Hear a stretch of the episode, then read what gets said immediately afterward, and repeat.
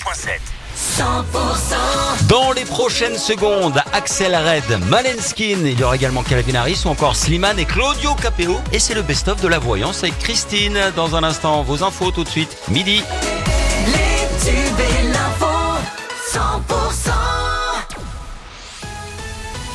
L'info 100% avec Pauline Chalère. Bonjour Pauline. Bonjour Wilfried, bonjour à tous. Attention au coup de chaud. Le thermomètre va s'affoler dans les prochaines heures. Les 40 degrés pourront être atteints dans la journée dans la région. Mais c'est bien pour demain que le pic de chaleur est attendu. Le ministre de la Santé dit craindre que des départements de la vallée du Rhône soient placés en vigilance rouge pour la journée de ce mardi. Alors pour l'instant, 50 départements restent en alerte orange canicule, dont le Gers, l'Ariège, le Tarn-et-Garonne, le Lot ou le Lot-et-Garonne. Et à Figeac, dans le Lot, les piscines seront gratuites le dimanche. En cette période de canicule et de fin d'été, ça tombe bien. Ce dimanche 27 août, les six piscines intercommunales estivales du Grand Figeac accueilleront le public gratuitement avec un accès libre au bassin dans la limite des jauges autorisées. Ce drame en Ariège, un parapentiste a perdu la vie ce dimanche alors qu'il marchait sur un sentier de montagne à Port-de-Lers.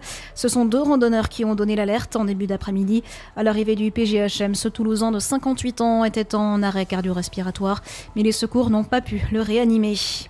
L'inquiétude, hein, toujours, pour cet ouvrier agricole porté disparu à Castel-Sarrazin. Euh, ce ressortissant polonais s'est accordé une pause baignade dans la Garonne ce dimanche après-midi, mais n'est pas revenu. Ses affaires personnelles ont été retrouvées au bord du cours d'eau.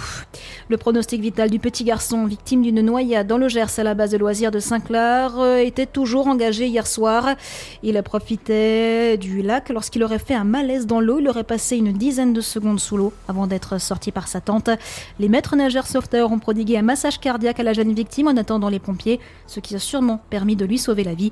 Sur Facebook, le Tommy Spark, qui s'occupe des animations sur le lac, a tenu à féliciter les secours. Le nouveau préfet du Gers a pris ses fonctions officiellement ce matin à Hoche lors d'une cérémonie au monument aux morts. Et Laurent Carrier ne perd pas de temps et passera la semaine sur le terrain. Euh, demain mardi, il visitera la ferme de la Padoie à Saint-Michel, puis le Vallon des Rêves à l'Abéjean. Mercredi, direction la cave de Plémont à Saint-Mont. Il assistera ce week-end au salon Gascogne-Gris à Bézéril.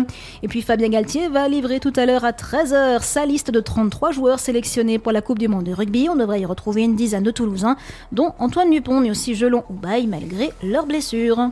Et dans le reste de l'actualité, Pauline Covid, le retour. Le gouvernement n'écarte pas un retour obligatoire du masque selon l'évolution de la situation sanitaire dans les hôpitaux ou encore dans les transports en commun. Un garçon de 12 ans est soupçonné de viol sur d'autres enfants lors d'une colonie de vacances en Corse. Une info rapportée par Actu 17. Une enquête a été ouverte. Encore du monde sur les routes ce lundi. La journée est classée orange dans le sens des retours par bison futé. C'est du vert en revanche dans le sens des départs. Et puis l'ancien président américain Donald Trump a confirmé qu'il ne participera pas au débat des primaires du Parti républicain, dont le premier a lieu ce mercredi.